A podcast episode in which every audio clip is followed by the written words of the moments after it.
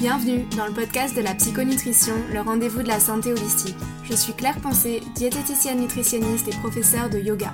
Ce qui m'intéresse, ce n'est pas uniquement ce que vous mettez dans votre assiette, mais de vous aider à retrouver une relation saine et sereine avec votre corps et la nourriture. Dans ce podcast, je partage plein d'idées utiles et concrètes pour vous aider à atteindre votre poids idéal sans frustration ni régime et gagner confiance en vous. Si ce n'est pas déjà fait, abonnez-vous pour ne pas manquer les prochains épisodes et bonne écoute.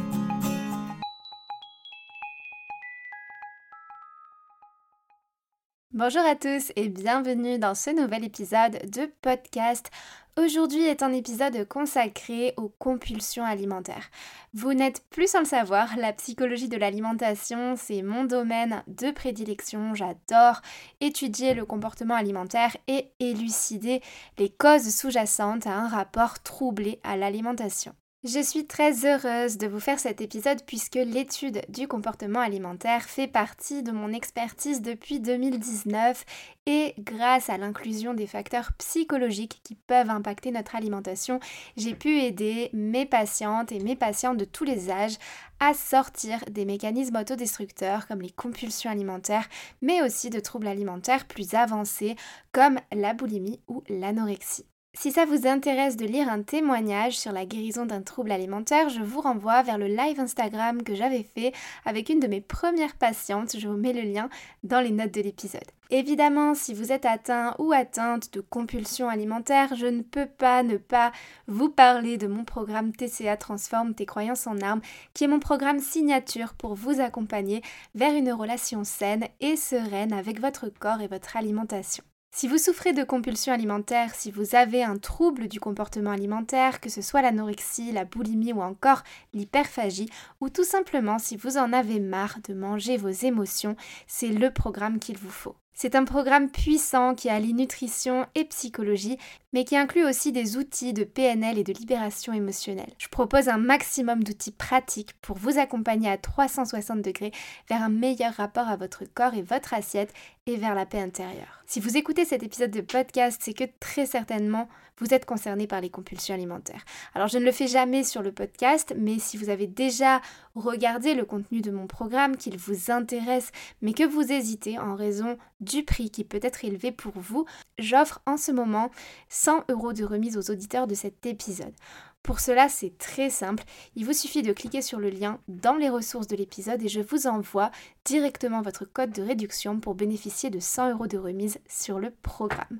J'espère qu'avec ce petit geste, et ce n'est pas rien tout de même, je pourrai permettre à plus de personnes de se procurer le programme, notamment vous, pour que vous puissiez retrouver une relation sereine et apaisée avec la nourriture pour consacrer votre énergie à ce qui compte vraiment pour vous et vous créer la vie qui vous inspire.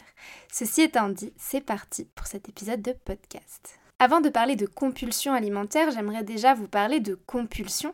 C'est quoi une compulsion? Eh bien, c'est une force intérieure que vous ressentez et qui va vous pousser à certains actes et à laquelle vous ne pouvez pas résister sans ressentir de l'angoisse. Une fois que vous y répondez, la compulsion vous procure un soulagement temporaire de votre anxiété, suivi néanmoins d'un sentiment de culpabilité très intense. Pour parler maintenant d'une compulsion alimentaire, c'est dans ce cas-là un besoin irrépressible de manger, soit sans faim, soit au-delà du rassasiement, ou encore les deux.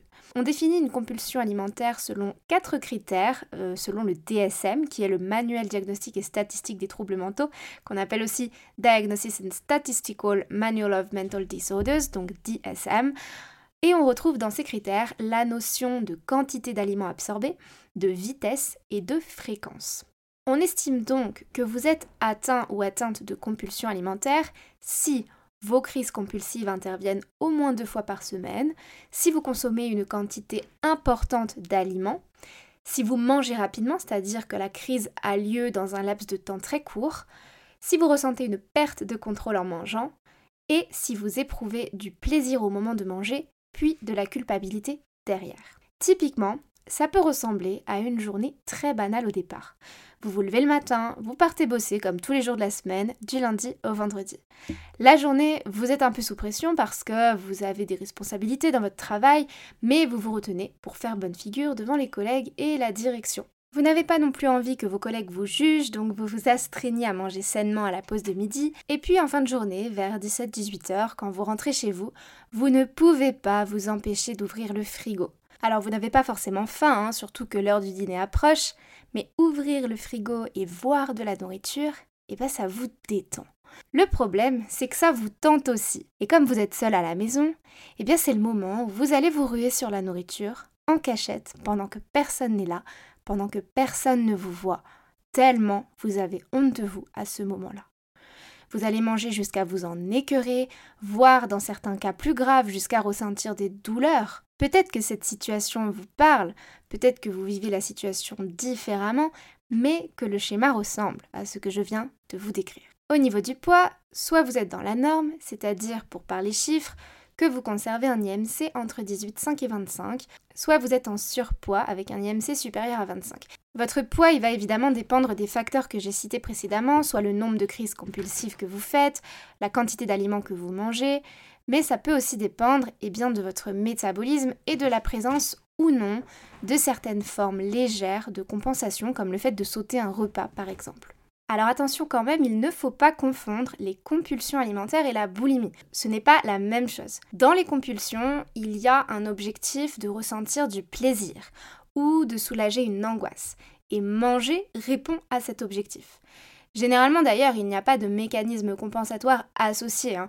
Vous allez plutôt ben, trouver refuge dans la nourriture pour apaiser une émotion. A l'inverse, dans la boulimie, l'objectif premier n'est pas d'éprouver du plaisir, mais juste de se remplir. Ça peut paraître paradoxal, mais dans la boulimie, il y a une volonté de maigrir. D'ailleurs, si vous souffrez de boulimie, vous savez d'avance que votre crise va se terminer par un processus compensatoire, comme les vomissements, la prise de laxatifs, l'hyperactivité physique, le jeûne ou d'autres choses, qui sont, cela dit, des compensations lourdes de conséquences. D'ailleurs, dites-moi en commentaire ou sur Instagram si un épisode sur la boulimie vous intéresse parce que selon moi, c'est un trouble euh, qui se rapproche plus de l'anorexie que des compulsions alimentaires et qui par conséquent est mal compris. Et d'ailleurs, certaines personnes peuvent aussi bien souffrir des deux. C'est ce qu'on appelle l'anorexie-boulimie. Et c'est ce dont j'ai personnellement souffert pendant 12 ans de ma vie et dont je me suis libérée il y a plusieurs années de ça maintenant. Donc maintenant qu'on a compris ce qu'est une compulsion alimentaire et ce que cela n'est pas, Comment s'en sort-on Tout d'abord, il faut comprendre la cause de vos compulsions. Sans connaître la cause, ça va être compliqué de traiter la conséquence. Les causes, elles peuvent être nutritionnelles ou émotionnelles, mais dans la plupart des cas, pour ne pas dire toutes, il y a des deux. Si vous avez certaines carences, votre corps peut effectivement vous pousser à consommer certains aliments grâce à son intelligence nutritionnelle. Si ça vous intéresse, je vous invite à écouter l'épisode 23 du podcast dans lequel j'aborde ce sujet de l'intelligence nutritionnelle. Mais pour être honnête avec vous, bien souvent, les carences ne sont pas des causes, mais plutôt des conséquences d'une malnutrition sur le long terme. La vraie cause, et les statistiques sont flagrantes là-dessus, c'est ce qu'on appelle la restriction cognitive. Dans 80% des cas, les compulsions alimentaires ont été précédées d'un régime.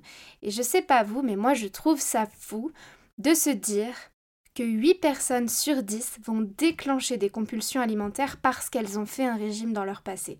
Et on est tout à fait dans le cercle vicieux que je vous décris, hein, privation, craquage, culpabilité, culpabilité qui elle-même renforce l'urgence de la privation, puis donc craquage, culpabilité, etc. On va reparler de ce mécanisme dans un instant quand on abordera les solutions pour vaincre les compulsions. Avant de vous en prendre à votre alimentation, il y a une chose fondamentale à regarder, ce sont vos émotions. Quelles émotions vous poussent à trop manger? Quelle est la peur cachée derrière? Pourquoi avez-vous besoin de réconfort, de douceur, de sécurité? Ce sont des questions que je vous invite à vous poser pour essayer de démêler les choses et bien souvent je le vois chez les personnes membres de mon programme TCA, je retrouve des peurs très marquées comme la peur du manque, la peur de l'abandon, la peur d'être vulnérable. Et une des premières choses à faire, c'est de prendre conscience de ces peurs qui vous poussent à trop manger parce qu'elles sont trop inconfortables à ressentir. Et ensuite, bien sûr, l'idée est de traiter ces peurs pour les démanteler une à une et déconstruire les schémas profonds à l'origine de vos compulsions alimentaires. Mais dans cet épisode, je vais vraiment m'en tenir à des solutions pratico-pratiques pour que vous puissiez agir dès la fin de votre écoute. Je vais vous donner donc 5 étapes, les 5 choses sur lesquelles travailler dès aujourd'hui pour vaincre les compulsions alimentaires. Évidemment, vous vous en doutez, ce ne sont pas des solutions instantanées.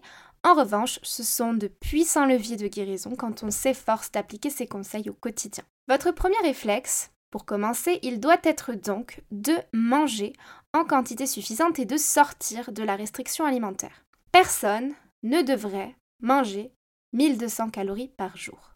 C'est trop peu. 1200 calories, c'est les besoins d'un enfant. Donc si c'est votre apport alimentaire quotidien, il faut absolument que vous augmentiez les quantités. Vous ne pouvez pas vous sortir des compulsions si vous êtes de base dans une forme de contrôle et de restriction. Alors je sais que manger plus est associé à plein de peurs, notamment la peur de grossir, et c'est légitime. Mais rappelez-vous que l'équation n'est pas si simple et que la priorité actuelle, c'est votre santé. Mais se restreindre, ce n'est pas uniquement manger 1200 calories par jour. C'est plus subtil que ça. Le fait de compter vos calories, par exemple, est une forme de contrôle. Même si dans les faits vous mangez parfois même en quantité suffisante, vous avez ce besoin de contrôler, de savoir le chiffre et surtout de ne pas le dépasser. La restriction, ça peut aussi être une pensée comme j'ai terriblement envie de manger une glace, mais bon, si je la mange, forcément, je vais grossir. Mais bon, je la mange quand même. Dans les faits, vous avez mangé votre glace. Vous n'êtes donc pas en restriction. Pourtant, vous culpabilisez quand même un peu après l'avoir mangé. Or, votre corps, il ne fait pas la différence entre une restriction réelle et une pensée restrictive.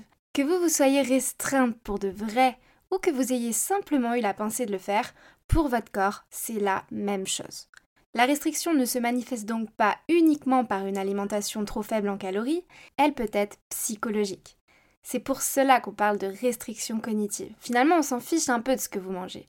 Tant que vous entretenez un besoin de vous priver, un besoin de compenser, ou encore un sentiment de foutu pour foutu, typiquement une restriction sans le moindre écart versus un craquage total, vous êtes dans une forme de restriction cognitive et donc vous entretenez le cercle vicieux privation, craquage, culpabilité. L'étape numéro 2, c'est de fractionner votre alimentation. Quand on souffre de compulsion alimentaire, il arrive un moment où l'on n'arrive même plus à reconnaître nos sensations de faim et de satiété. Si vous avez du mal à écouter votre corps et notamment à reconnaître ces sensations alimentaires, je vous conseille de fractionner vos repas. Oubliez tout ce qu'on vous a dit sur le jeûne intermittent, c'est pas quelque chose qui est adapté pour vous à l'heure actuelle. Je vous conseille au contraire de faire entre 3 et 5 petits repas plutôt que 2 ou 3 gros repas pour vous aider à vous reconnecter progressivement à ces sensations. Je ne dis pas que c'est quelque chose qu'il faudra faire tout le temps, mais pour l'heure, c'est vraiment quelque chose qui peut vous aider au niveau des sensations alimentaires. De cette façon, vous éviterez aussi de trop manger à un repas et de saturer votre estomac, qui est une des causes majeures de dérèglement de vos signaux corporels. Je m'aperçois aussi que les personnes qui s'autorisent une collation en conscience ont moins tendance à craquer sur la nourriture au dîner. La troisième étape, et pas des moindres, c'est de ne pas vous focaliser uniquement sur votre assiette. Pour sortir des compulsions, vous devez travailler le rapport à votre corps et pas uniquement celui à la nourriture. L'équation, elle est très simple. Quand on se sent mal, on mange mal. A l'inverse, quand on se sent bien dans son corps, qu'on respecte son corps et qu'on a envie de se faire du bien, on mange bien. C'est votre obsession pour la nourriture, les pensées obsessionnelles sur ce que vous avez mangé ou ce que vous allez manger qui renforcent encore plus le risque de déclencher des compulsions alimentaires. Par ailleurs, on est évidemment plus motivé à prendre soin de soi quand on se sent déjà bien. Peut-être même que vos compulsions alimentaires se déclenchent quand vous ne vous sentez pas bien dans votre corps, quand vous êtes ballonné sans savoir pourquoi, par exemple. Et pourtant, eh bien, il faut bien commencer quelque part. Parce que si vous restez dans votre mal-être, vous allez manger encore plus et vous vous sentirez encore plus mal. Donc concentrez-vous sur comment vous vous sentez dans votre corps plutôt que sur les calories que vous avez consommées et sur les solutions que vous pouvez mettre en place pour soulager vos inconforts et éviter que la situation ne dérape. Ça vous évitera déjà une bonne partie de charge mentale inutile et de toute façon, une compulsion alimentaire ne vous fera jamais vous sentir mieux. C'est juste encore une fois un mécanisme autodestructeur que vous mettez en place parce que vous fonctionnez selon la loi du foutu pour foutu. La quatrième étape, c'est d'apprendre à gérer votre stress de manière saine. Si vous ne savez pas gérer votre stress, vous ne saurez pas gérer votre alimentation. On pourrait consacrer un épisode entier au stress qui est responsable de 98% des pathologies. Là encore, ce n'est pas sur la bouffe qu'il faut vous focaliser, mais sur comment trouver des mécanismes anti-stress efficaces puisque la bouffe n'est pas là pour vous soulager et ne pourra jamais ni compenser ni même effacer un stress. À ce niveau-là, j'aimerais insister sur une chose, c'est que ce n'est pas un événement en soi qui vous stresse, c'est la façon dont vous l'appréhendez. On peut considérablement réduire son niveau de stress en changeant sa perspective sur un événement. Et pour autant, ce n'est pas le rôle de la nourriture de combler tout ce qui peut vous stresser, de combler vos peurs, vos carences affectives, votre manque de reconnaissance et de légitimité, votre sentiment d'injustice, etc. La liste est longue. Ce n'est pas le rôle de la nourriture de faire ça et elle ne pourra jamais combler une carence émotionnelle. La nourriture peut combler des carences nutritionnelles, jamais émotionnelles. Et enfin, la cinquième étape, c'est d'exprimer vos émotions au lieu de les intérioriser. Il y a une phrase assez connue qui dit Tout ce que vous n'exprimez pas s'imprime dans le corps. Et je suis en effet convaincue que les pires émotions, ce sont celles que l'on réprime. Sur un plan plus subtil, la nourriture que vous absorbez, énergétiquement parlant, elle passe par le chakra de la gorge. Ce chakra, on l'appelle aussi Vishuddha en sanskrit, et c'est le chakra de la communication. Il est relié à nos facultés de communication, mais aussi euh, de créativité, d'intuition et d'expression de sa vérité intérieure. Et lorsqu'il est bloqué par des non-dits répétitifs, par exemple, vous commencez à vous ronger de l'intérieur. Les compulsions alimentaires, elles peuvent alors venir d'un besoin de vous exprimer que vous avez refoulé. Vous utilisez la nourriture pour exprimer quelque chose que vous n'arrivez pas à dire. Alors il est important de parler des sujets fondamentaux qui vous préoccupent, pas forcément dans l'espoir qu'en parlant ça changera le cours des choses, mais juste dans l'idée de vous libérer de cette énergie oppressive qui vous pèse à l'intérieur de vous. Vous avez maintenant donc vos cinq étapes sur lesquelles mettre de la conscience et travailler à votre rythme. Maintenant, j'ai une étape bonus pour vous puisque eh bien, je vois beaucoup de femmes qui, malgré toute la conscience qu'elles peuvent avoir sur leur compulsion alimentaire, s'accusent d'être bêtes de refaire la même erreur au bout de 10 fois, 20 fois ou même 100 fois. On s'en veut d'avoir compris la cause, l'élément déclencheur, le mécanisme autodestructeur, les conséquences et les solutions. Pourtant, on ne peut pas s'empêcher de craquer à nouveau de temps en temps, quand bien même on sait. Et ça m'amène à vous parler de qu'est-ce qu'on fait après une crise, qu'est-ce qu'on fait après quand on n'a pas su l'éviter. Eh bien, au lieu de vous lamenter et de culpabiliser d'avoir encore craqué, posez-vous la question, qu'est-ce que je peux apprendre de cette crise? Quand vous arrêtez de considérer la crise comme une rechute, mais comme une opportunité de mieux vous connaître et de mieux connaître votre mode de fonctionnement, là vous pouvez vraiment à l'avenir prévenir les crises de mieux en mieux, c'est une certitude. Et là, ça vous demande d'être honnête avec vous-même. Est-ce que malgré les crises résiduelles qui peuvent survenir de temps en temps, globalement, elles ont diminué? Si oui, c'est peut-être une question de temps, de tolérance et de patience. C'est peut-être aussi une question de sortir du perfectionnisme et d'accepter que ça fait partie du processus. Quand je vous parle de ce genre de choses, l'acceptation par exemple, ce ne sont pas des choses faciles à mettre en place. Ce sont des choses qui peuvent prendre du temps. Et sortir des compulsions, ça prend du temps. Pour autant que vous soyez dans un processus d'ascendance. Et c'est OK. On ne guérit pas de 5 ou 10 années de compulsion en 3 jours. Ça peut prendre plusieurs semaines, voire plusieurs mois, et c'est ok, encore une fois, pour autant que vous soyez dans un processus d'ascendance. Sortir des compulsions, ça peut aussi nécessiter d'être accompagné. Tout simplement parce qu'on n'a pas tous eu la même histoire, on n'a pas tous le même passé, et si la guérison peut être plus accessible pour certains, elle est peut-être moins évidente pour vous, pour de multiples raisons, et il n'y a pas de raison de vous en vouloir pour ça. Accepter d'être aidé si vous en avez besoin ne vous rend pas nulle ni dépendante. Bien au contraire, c'est faire preuve de bienveillance et d'amour envers soi-même que d'accepter de l'aide dans les bons moments. Voilà ce que j'avais envie de vous dire au sujet des compulsions alimentaires aujourd'hui. J'espère que j'aurai pu transmettre le message important qui me tenait à cœur aujourd'hui et j'espère surtout que ça vous aura aidé pour résumer les 5 étapes que je vous ai données dans cet épisode, on a dit première étape, manger en quantité suffisante et sortir de la restriction cognitive.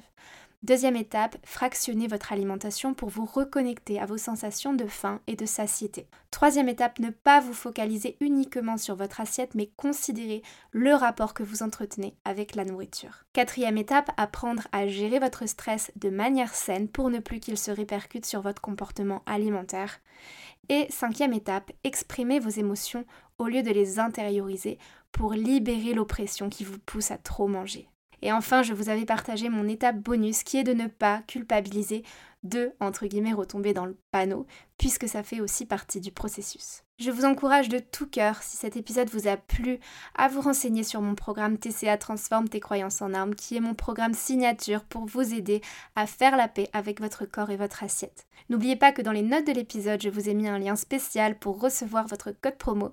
Il vous offre 100 euros de réduction et c'est uniquement sur cet épisode, donc c'est le moment de franchir le pas. Pour obtenir votre code promo, il suffit tout simplement de cliquer sur le lien qui est dans les notes et je vous l'envoie par email.